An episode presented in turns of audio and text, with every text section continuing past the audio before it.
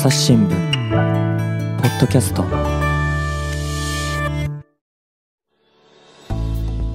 朝日新聞の大野由依です。毎月恒例となりました学び場転生人語見出し作りにチャレンジ。お題の訂正人語につける見出しを読者の皆さんに投稿してもらい見出しを考えた理由を含めて優秀作を選出。好評や解説とともに紙面に掲載していますが、ポッドキャストではさらに詳しい解説や優秀作には選ばれなかったけれど参考になりそうな見出しや考え方をご紹介し、ポッドキャスト賞を発表しています。今回のお相手は編集者の伊藤光平さんです。よろしくお願いします。はい、えー、四角い見出しを丸くする 伊藤です。よろしくお願いします。いや、宗方さんのあのフレーズがちょっとあの、はい、リスナーの皆さんにも人気でですね、はい、ちょっと流行らないかなと思って、はい、じゃあちょっとありがとうございます。ちょっとね、あの今回もどんな解説があるのか楽しみにしていきたいと思いますが、まずは今回のお題、3月20日付の転生人語を朗読でお聞きください。トップはフィンランド、2位はデンマーク、日本は54位だった。おととい、国連の関連機関が発表した今年の世界幸福度ランキングの結果である。146の国や地域の中で日本の順位は昨年より2つ上がったものの先進国では最低レベルだった。ただ、これで日本は不幸だとあまり神経質に見るのはどうかなと思います。と話すのは、福井県立大学准教授の高野翔さん38歳。幸福を図るのは難しい。何が指標かで順位は変わる。日本は欧米に比べて自己評価が低くなる傾向もあるらしい。高野さんの専門は幸せな街づくりの研究。きっかけは2014年から3年間、JICA 国際協力機構職員として暮らしたブータンでの経験だった。住民への幸せ聞き取り調査に同行して驚いたという。病気の時に頼れる人は何人いますか？あなたの家族は幸福だと思いますか？調査は1人2時間以上。質問は計148項目に上った。自分の大切な人や幸せの源は何か、人々に考えさせるプロセスを調査が提供している。これはいいなと感じました。ところが、そんな調査はコロナ禍で止まってしまった。ウクライナに目を移せば、非常な戦争で多くの市民が殺されている。今、私たちが直面するのは、幸福を語る前提が大きく揺らぐ現実に他ならない。今日は国連が10年前に定めた国際幸福デーだという。いかなる言葉も虚しくなりそうだが、こんな悲しみに満ちた世界にいるからこそ自問したい。幸福とは何だろう？さて伊藤さん、はい、今回この世界幸福度ランキングがテーマの天聖人語がお題でしたが、はい、どうでしたか？あのこの率直な感想といいますか？はい。えっとこの日の3月20日付の紙面ですね。はい、えっと、うん、天聖人語というのは一面の普通ののニュース面のすぐ下に載ってるんですけれども、はいはい、この日のあの一面のトップの記事というのが、うん、あのまさにウクライナであの市街戦が激化していますっていう記事だったんですね。うん、で見出しが本当にマリウポリ命の危機という見出しでした。うん、でやっぱりあのこういう新聞が出る日にまさにその、えー、国際幸福デーを迎えるというのが、まあその皮肉のようでもありますけれども、だからこそこういう時にこそ平和とか幸福について考えてましょうっていうあのすごくメッセージを感じました。なるほど。あの天聖人語ってこう書き溜めてたりするんですかなんて質問よく寄せられるんですけれども、実はあの書き溜められてはいなくて当日の状況に応じてこうパッとテーマを変えたりだとか、あのいろいろね調べてストックはあのしてるネタはストックしてるんだと思うんですけれども、あの当日に書き上げるんですよね。はい、あの結構遅い時間にまで出てこなかったりして結構やきもきしたりする時もあります。そうなんですよね。編集者としてはこういつもこうあの記事を流すというんですけれども、決まった形のところに、あの、記事をこう、レイアウトして、あの、それを皆さんにチェックしてもらうというような作業もありますから、こう、まだかな、まだかなとドキドキしますよね。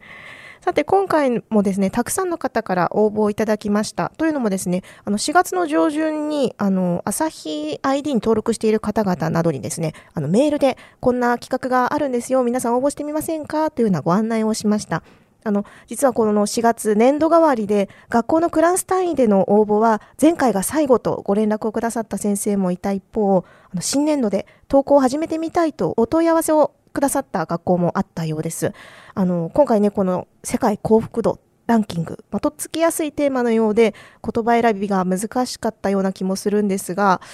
伊藤さんにとって幸せって何ですか？幸せですか？あとまああの仕事のことで言いますと、はい、私たちはあの紙面を作るのが仕事ですので、はい。うん、やっぱりその時にあのすごくいい記事ですとか、うんうん、あとはやっぱり自分の興味がある好きな分野の記事を組める時なんかは、うん、あのすごく楽しいです。あの私あの柔道がすごく好きなんですけれども、はい、毎年あの4月29日にえーと、柔道日本一を決める全日本選手権というのをやってまして、うんはい、え私、この日は、まあ、ここ10年ぐらいはずっとあの希望を出してですねあそうなんですか、はい、あのこの記事を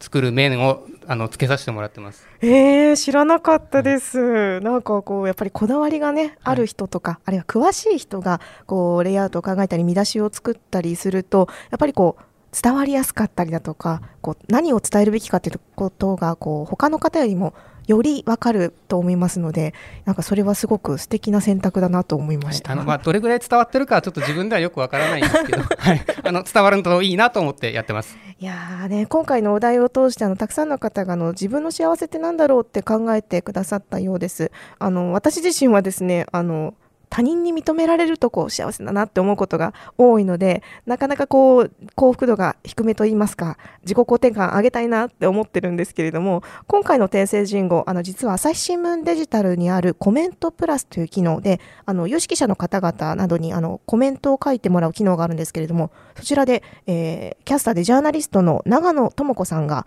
えー、コメントを書いてくださっておりますちょっとご紹介したいと思います。えーニューヨークに住んでいた頃に楽だったのは、全く他人のことを気にしない友人たちでした。文化も人種も宗教も言葉も何もかもが異なる隣人たちと自分を比べても仕方ない。私は私、他人は他人。でもこうやってあの日本の場合はね、こうある程度この同質的なコミュニティだから、こう違いに目が向きがちだよねというようなコメントをあの書いてくださいました。あのどんな人がねコメントを書いてるのかあの他の記事にもいろんな方がコメントをしていますのであのぜひ興味持った方は朝日新聞デジタルのコメントプラスという機能を使っていただければなと思います。ちょっとね前置きが長くなりましたが、えー、それではここで今回の優秀作をご紹介します。まず1本目。幸せか。問える幸せかみしめて。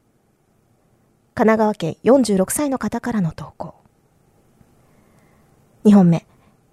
幸福を語る前提、揺らぐ今。神奈川県の68歳の方からの投稿です。3本目。今日は虚しい国際幸福デー。鹿児島県の16歳の方からの投稿。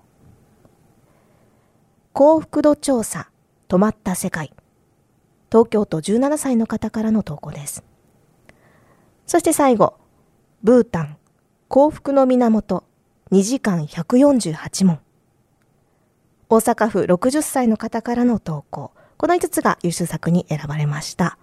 えっと、では伊藤さんに一つずつ公表をしていただきたいと思うんですけれどもまず1本目。幸せか問える幸せかみしめて。こちらいかがでしょうか？はいこれはもう見た瞬間ですね。あのもうあのどこのベテラン編集者がつけたんだろうかと思うぐらい完成度が高いと思います。いや本当選考会でもちょっとなんか中堅がこうなんか勝手になんかこっそり同行してんじゃないのみたいな笑いにもなりましたよね。なりました。はい。これはあの幸せという言葉を2回使ってるんですけれども、はい、あの通常ですね見出しというのは文字数がすごく限られるものですから、うんうん、同じ言葉の繰り返しというのは極力省けるものなんです、うん、だけど、まあ、だからこそなんですけど、はい、やっぱここぞっていう時にあえて言葉を重複繰り返し使うことでですね、うん、そのキーワードがすごく際立つっていう効果があると思うんです。であの今回の応募作の中にもですねあの幸せを2回使った見出しっていうのは実は結構あったんです。うんうん、あのまあ幸せを考えられる幸せとか、うん、まあ、幸せについて語れる幸せ、うん、みたいなものがあったんですけどその中でもこれはこの見出しが良かったのはこの噛みしめて、というところまで言ってるところでこの人の心情がすごく表れてるなというのを感じました。あとですねあのこの見出しあの言葉が五七五になってるんですね。うん、幸せか、問える幸せ、噛みしめて。はい。やっぱすごく言葉のリズムがすごく良くてですね、うん、あの私なんかも見出しをつけるときにはやっぱりその言葉に出したときにリズムがいい見出しっていうのを結構意識してつけてるんですけれども、やっぱりこの俳句と同じ五七五であるとか、あとよくあるのはまああの韻を踏んだりとか、はい、あとはヒット曲の歌詞になぞらえるとかですね。本歌取りというやつですね。ねはい。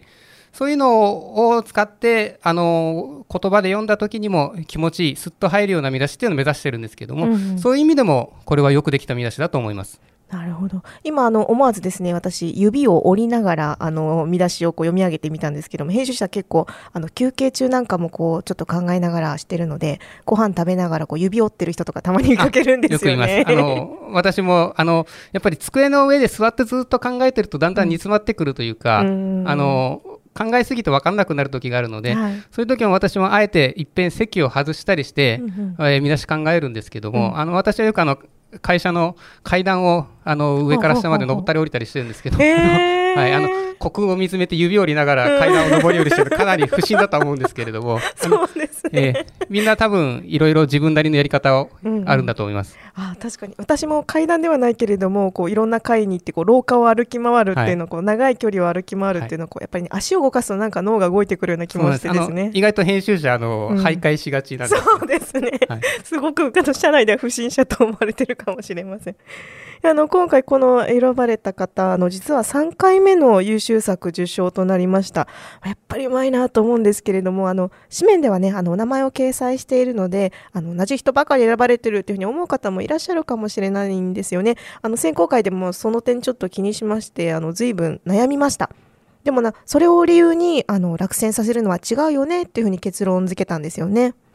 であの当初はなかったポッドキャストショーができたぐらいですから、まあ、そのうちこう殿堂入りなんてあの どっかのテレビみたいな企画もあり得るかもしれませんよね。そしてあの前回はですね、あのダメ元で応募しましたという方があの優秀作に選出されていましたので、どうせ選ばれないなんて思わずにですね、あの気軽に応募してくださると嬉しいなと思います。えー、そして2本目、え、幸福を語る前提、揺らぐ今、こちらどうでしょう？はい。私はあの今回の優秀作の中では、うん、一番これが本文の内容を正確に表しているなと思いました。はい、でやっぱりとてもうまいと思ったのはやっぱこの幸福度語れる前提自体が今どうなっているんだっていう状態を揺らぐ今というふうに、えーと、ビシッと表現したところにあると思います。このやっぱり揺らぐっていうのは、まあ、選考会でもやっぱまさにこういう状況だよねっていう意見があったと思います。そうですねあの先ほどもあの一面のニュースにぴったりあった天聖人語だったっていうことをおっしゃってましたけれどもやっぱりこの世界が揺らいでいる状況っていうのをこうどう表すかっていうのがあのね、この見出し作りの中でも生かされていると思います。あの一方であの他の投稿の中ではあの幸福が揺らぐなんて言ってこう揺らぐのが幸福だというふうにあの表現している方が何人かいらっしゃいましてあの揺らぐという言葉をどの言葉につけるかっていうのが選考会でも結構議論になりましたよね。なりました。はい。うん、揺らぐ幸福だと、うん、まあ、今回はそのそれを語る土台そのものが揺らいでいるということなので、うん、ちょっとうん、しっくりこないかなという意見がありました。なるほど。やっぱり一つ一つの言葉の並びっていうのも見出しの意味をこう大きく左右するものですよね。ね。はい、なんかこうじっくり考えていきたいなと思います。えー、そして3つ目。今日は虚しい国際幸福デーこちらいかがでしょうか？これはやっぱり国際幸福デーに虚しいという言葉をつけたところがやっぱり一番の肝だと思います、うん、あのあえて対照的な言葉虚しいという言葉を使うことで、うん、やっぱりこの幸福という言葉がこれはこれで際立つ効果があると思います、うんうんうん、あの新聞の紙面ってあの紙面を組んだ翌日の朝に皆さんのとこに届いてるんですよね。なので、あの、見出しを考えるときにはこう例えば今日とか明日とかあるいはこのこういった年度代わりの時には昨年度今年度なんていう表現があの記事では日付的には今日とか組んでる時は今日なんだけれども届く時はもう昨日になってるよねっていうので時系列を結構こう気にしながら見出しを考えますよね。そうですね特に月またぎの時なんかは、うん、あの結構敏感になるんですけれども、うんうんうん、あのそれでもやっぱ時々間違ってつけてて。デスクにこれ明日ってよく言われるんです。それ先月だからって言われるんです。今月ってどうしてもしたくなっちゃうみたいなね月末あるあるですよね。ねはい、あの高越の方に指摘されて慌てて直したり、うん、あのそう最初から気づいてましたみたいな顔で すっと修正したりしてますけれども。月末にはあの編集会議でもですねあの出向部の方々へもあのそういう昨日あの昨年度とか今年度とか表現気をつけてくださいというふうに結構注意喚起されていたりもしますので、まあ、でもその一方でこの「今日は虚しい国際幸福デー」というこの見出しあの今日というのをすごく上手に使っていてあのなんか今までにはあんまりそういう日付なんかを意識した見出しがなかったように思うのであ素敵な見出しだなと思いました。そして、えー、3つ目。幸福度調査。止まった世界。これなんか素敵な雰囲気の見出しですね。はい。これを、まあ、さっきの揺らぐ今もそうなんですけれども、うん、ここはやっぱね止まった世界というふうにすごく詩的な表現で、うんまとめたところがうまいなと思いました、うん、これは正直私読んでても多分このフレーズは出てこなかったと思います、うん、いや一方でそのこの幸福度調査が実は止まっているらしいというあの事実も表していてあのなんていうかなこここのコラム読んでみたいなとこう人を動かすような見出しかなと思います、えー、そして最後ブータン幸福の源2時間148問これいかがでしょうか、はい、あのブータンといえば、まあ、幸せの国っていうイメージ広まってると思うんですけれども、うんうん、実はでもその漠然と幸せってだけじゃなくて、うん、こんな取り組み2時間かけて148問解いて、うん、っていうこんなしっかりした取り組みをやってたんだっていう意外性がよく表れてると思います。うんうんうんよくやっぱりあのこの考えるっていうことが幸せを認識することにつながっているんだというのであの私もそういうふうに考えてみましたっていう感想の投稿が多かったんですけれどもあの選考会はですねあのこのブータンっていうのがなければこの幸福の源2時間148問だけでもよかったよねというような意見もありましたね。はい、あのこれまでのポッドキャストでも、うん、やっぱりあえて言い過ぎないみたいな、うん、あのことを言ってたと思うんですけれども、うんうん、これもやっぱり2時間148問というのがすごくあの面白いフレーズですので、うん。うん、むしろブータンってない方が幸福の源2時間148問、うん、ん？どういうことだろう？っていう、あの興味を引きつける、そこでもうブータンという答えを提示しちゃわない方が、読者には訴求力があったんじゃないかという意見もありました。なるほど。やっぱりねあのいろいろなアドバイスを皆さん参考にしてくださってるようであの今回もこう言い過ぎないようにはどうしたらいいのか。でも見出しだからこういろんな人に読んで読んでみようかなと思わせないといけない。それってすごく難しいって言ってあのたくさんの方が悩んでくださったようです。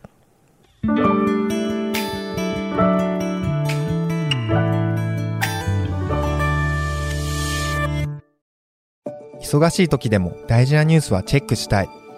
それなら朝日新聞デジタルの紙面ビューアーとポッドキャストはどう？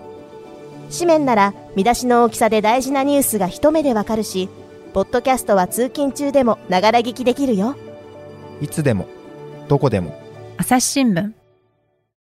さて、えっと、ここまで優秀作について解説してきましたが、えー、他にも投稿作の中で気になる見出しとかあればあのご紹介いただきたいんですけれども伊藤さんいかがでしょうか？はいまずえっとですね一つ目は、はい、青い鳥はあなたの心に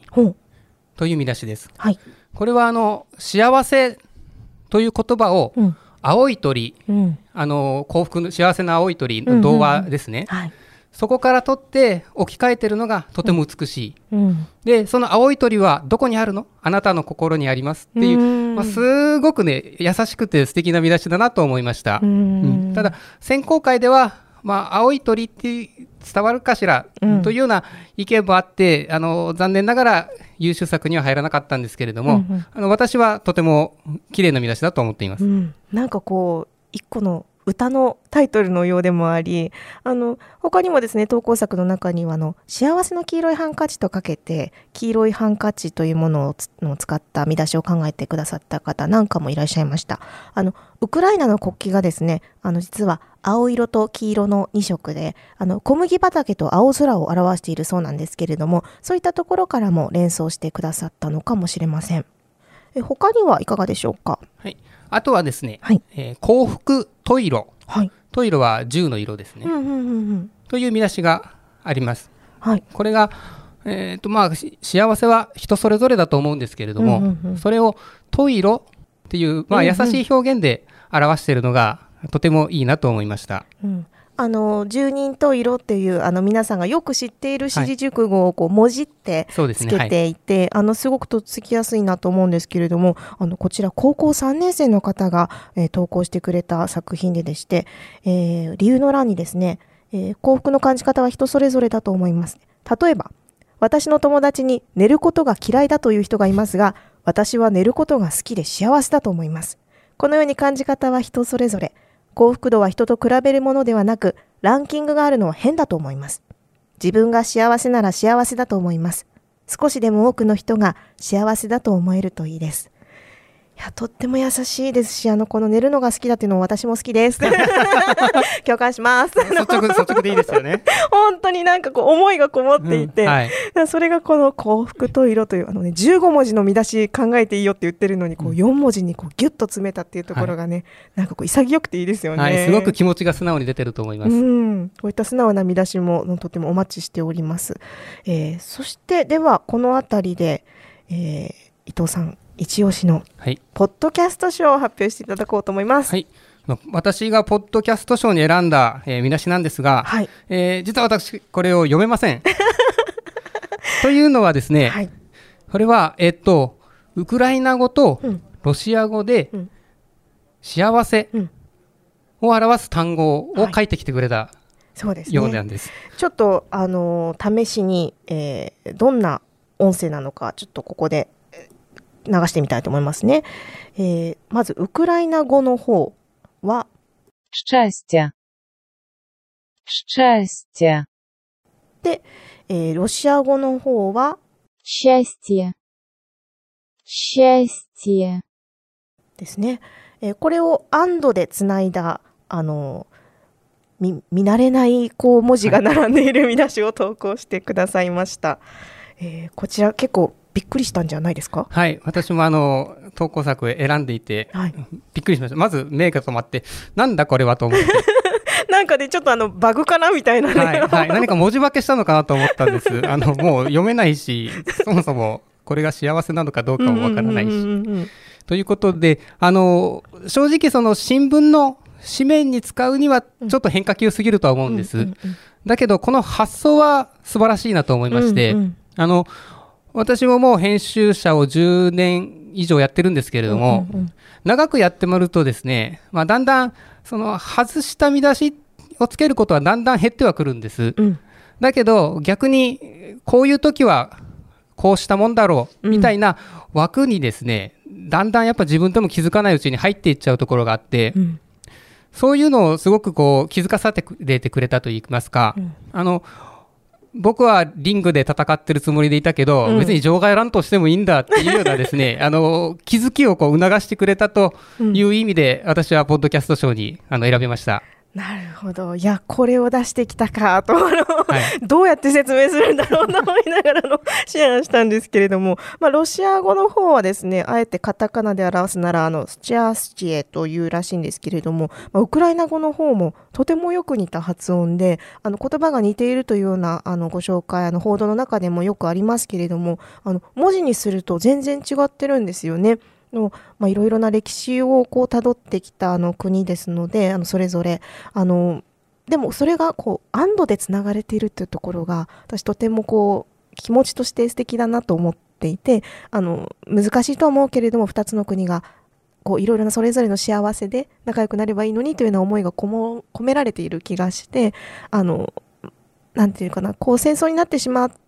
ているのでこうウクライナの味方ばかりをしてしまいそうな時もあるんですけれどもロシア人の中にだってこの戦争を反対している人はいるしもうそれぞれの立場があってそれぞれの思いがあるよねっていうのがなんとなくにじみ出てるような気がしましたね。そうですねただ並列にするんじゃなくだけじゃなくて、うん、やっぱり「アンド」っていうのでつなぐところが非常に、うん、あの投稿者の意思を感じました。うんまあ、こういったねちょっと冒険的な見出しをポッドキャストではあの商標していこうと思うので あの、ぜひ、あの、冒険して、あの、投稿していただければと思います。えー、それでは、ここからちょっと感想も、や質問などもちょっとご紹介しようと思います。えー、編集部から送られたメールで初めてポッドキャストを知り、拝聴し、応募作が審査委員会で真剣な議論を経て選ばれていることを知りました。もう少し軽い感じのノリで2、3人で選んでらっしゃるのかと勝手に思っていました。失礼しました。応募する側としても使う言葉や記号、句読点の一つ一つに読み手の目も意識しながら投稿したいと改めて感じた次第ですと。本当にありがとうございます。あの、ポッドキャストをですね、結構聞いてくださっていて、あの、最初にね、伊藤さんがご紹介してくださいました、宗方さんの四角い見出しを丸くですとか、あの、ね、あの、皆まで言わないさじ加減ですとか、あの、結構こう、ワンポイントでこう、一言で紹介して、締めでは紹介していますので、すごく参考にしてくださっている方がいるようです。こういう方いらっしゃるとすごい嬉しいですよね。あありがたいです。あの私たち日々紙面を作っていて、うん、それが読者にどう届いているかっていうのは実はあんまりわからないものですから、うんうんうん、そういうあのご意見いただけるとすごく励みになります。うん、いや本当この企画を通してあの他のねあの普通のニュースについている見出しもどうやってつけられているのかなとこう思いを馳せるようになりましたという方がたくさんいらっしゃってあのすごく嬉しいです。あの本当にありがとうございます。えー、そして一つですね質問が届きました。えー、毎回数多くの期間中の転生人語の中からどうやってかつどういう基準でその時の問題とする転生人語を選んでいるのですか？例えばこの転生人語は見出しをつけるのが難しそうだとかこれならば多くの応募がありそうだとか教えてくださいとえ。伊藤さんこれ先行してますがどうやってお題選ばれてるか知ってます？あ私は知らないです。あのゲスト参加です。そうですよね。今回のお題はこれですと言われただけだったそうですよね。はい、あの私もそうなんですけれども、あのわからなかったのでこの企画を立ち上げた担当の矢島さんに聞いてきました。えー、第1回目のポッドキャストにもあの出演していただいたんですけれども、えー、なるべくなるべくいろんなジャンルから選ぶようにしていると。であの実はいくつか候補をピックアップして長官編集の合間に周りにいる編集者に相談してみるそうです。で、あの、そうすると、それぞれ好みというか、こう、推し記事といいますか が違うので、そこで意見を交わすのも面白いと言ってました。えー、TBS ラジオのあの、荻上チキセッションに私が出演しまして、この企画紹介したことがあるんですけれども、あの、そちらでも紹介したカニカマのお題ですとか、あるいは昨年7月のこう、最初のお題、イルカの既読スルーの時はパッと決まったらしいんです。えー、でもなかなかこう決まらなくてあの難しいもうギリギリになってしまうということもあるそうです。であの学生でもとっつきやすいテーマを選ぶっていうことも一つあの注意しているそうであの矢島さんのお子さんが高校1年生だそうであのパッとこうちょっと候補作を読ませてですね意見を聞いたりするそうなんです。そうするとあのこれはちょっと硬すぎて難しいかなと思っていたものを意外とこれ面白いなんていうこう感想が得られることもあるそうでなんかあの矢島さん自身もあ私の子供はこんな風に考えていたのか というようなのこう発見があることもあるそうです。あのさっきあのギリギリまで悩むとおし、えっと、聞いたんですけれどもこれ実はあのスケジュール日曜日に、え、締め切りの日が設定されていてそうするとその翌月曜日には応募作をまとめてこうエクセルになっているこう一覧をですね我々こう先行メンバーポッドキャストの MC をしてる私も含めてあの共有してもらいます。でその時にはもうお題次のお題が決まっているんですね。でお題をその、えー、筆者がいる論説室に届けてそうすると翌日火曜日には、えー、今回のお題の選考会が行われると。えー、ちょっとねいろんな都合で今回水曜日に先行したので、またさらにスケジュールが後ろ倒しになってしまったんですけれども、でも金曜日にはもう紙面が出来上がるというわけなんですね。実はこの収録、この紙面を、えー、今回のお題の紙面を、えー、組んでいる日に、えー、収録しておりますが、あの、結構一週間の中でバタバタバタっとタイトに作られているのを感じると思うんですけれども、伊藤さんもこれ、こう選考結果が出て、こう原稿見出しワンポイントの原稿を書いて出さなきゃいけなくて結構大変だったんじゃないですか？あそうですね。あの日曜にいただいて、うん、あの応募作をいただきまして、うん、で、まあ、パッと見て率直に言って困ったなと思ったのは あのすごくレベル高いんですよ。うん、びっくりしました。あの、うん。うん、私十何年前に、えー、この部署に来たんですけど、うん、もう本当に見出しがつけられなくてもう毎日毎日七点抜刀してたんですけど、うん、私もここ来た時にこれぐらいつけれてれば最初からもっと楽しめたのになと思うぐらいですねレベルが高くて、うん、むしろその選ぶのに、絞り込むのに苦労しました。あなるほどやっぱりあのうまいなって思う方は本当にうまくって、あの、先ほどもね、あの、3回目の優秀作選ばれた方もいらっしゃいましたし、あの、他の方の優秀作もですね、あの、今回新しく、えー、天聖人語、学び場天聖人語のチームに入った浅野さんという編集者の方、いずれ、あの、ポッドキャストに出てもらおうと思いますけれども、浅野さんもですね、この見出しが、新人がもしつけてきたら、あ、俺こいつに抜かされるなって思うって言ってましたもんね。結構やっぱり、あちょっと脅威だなと感じることも、我々こう編集者の世界ではありますけれども、まあ、こういろんな方々のこう投稿を見れるっていうのが私たちにとっても勉強になりますよね。はい、すごく刺激になります。うん。あの他にもですねあのいろんな感想が届いておりまして、えー、正解のない答えを年齢や職業などにかかわらず一緒に考えるのは楽しいですねという方それから他の方のコメントを読むのも楽しいですし投稿できる機会があるのも幸福度がアップしますと、あの、今回のお題にかけてですね、あの、コメントしてくださった方もいらっしゃいました。上手だな。うまいですね。ですね。あの、見出しを考えるプロセスは、非対面で筆者と一人ディスカッションをするような体験でしたと。あなるほどと思いますよね。皆さんいろんなことを考えてくださっているようです。さて、いろいろとご紹介してまいりましたが、はてさて、編集者の伊藤さんは、一体どんな見出しをつけたんでしょうか？はい、私の見出しはですね、はい、幸せと悲しみの世界からとつけました。こちらどういったお考えだったんでしょうか？あの今回の天聖人語は、はい、あの突き詰めると一番最後の一文、うん。はい、幸福とは何だろう、うん、というところに尽きると思うんですけれども、うんうんうん、ただあの見出しとしてはですね、うん、それをそのまま取ってしまうと、まあ、ちょっと物足りないので、うん、少し味付けしたいなというところがあります。それで、えーと、やり方としては例えば優秀作にも入ってるんですけども、はい、あの幸せという言葉を2回使っパターンですとか、うん、えー、もあるんですけれども私はその優秀作の3つ目の、うん、今日は虚しい国際幸福で、うん、というのに、まあ、やり方としてはちょっと近いんでしょうか。あの、うん、幸せとはあえて対照的な言葉である悲しみという言葉を使って、えー、キーワードである幸せという言葉をより印象づけようと思ってこの見出しにしました。うん、あの私は勝手にスイカに塩効果と呼んでます。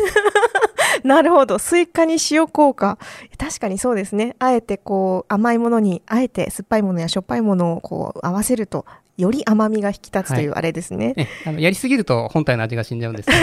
そうですね。あの確かにあの優秀作の今日は虚しい国際幸福デーっていうのも、あの今日は国際幸福デーだけだと、それはもう柱と私たち呼びますけれども、ただのこう、なんていうかな、味気ないタイトルになってしまうんですが、そこに虚しいが入ることで見出しになるっていう、こう、やっぱこう、味付けって大事ですね。さて、いろいろとご紹介してまいりました。皆さんに、あの、たくさん応募していただきたいと思います。えー、次回のお題は、4月10日付、竹の秋がテーマの天聖人語です。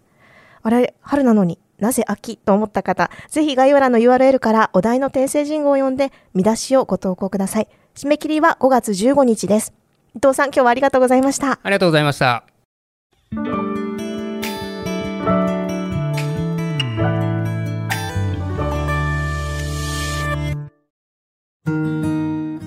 天聖人語を読んで、読解力アップにも役立つ見出し作りにチャレンジしませんか？見出しを考えることは文章を読み込んでポイントをつかみ短い言葉で内容を表現する訓練にぴったりです。15字以内の見出しとその見出しを考えた理由を添えてぜひご応募ください。見出しを考えた理由も含めて優秀作を選考します。優秀作は朝日新聞の朝刊に掲載するほか図書カードをプレゼント。また、応募者の中から抽選で、新聞学習に役立つグッズをプレゼントいたします。概要欄の URL から今月のお題を確認できます。ぜひご応募ください。この番組ではリスナーの皆様からのご意見、ご感想を募集しています。概要欄の投稿フォームからぜひお寄せください。ツイッターやメールでも受け付けています。ツイッターでは番組情報を随時紹介しています。アットマーク、朝日ポッドキャスト。朝日新聞、ポッドキャストで検索してみてください。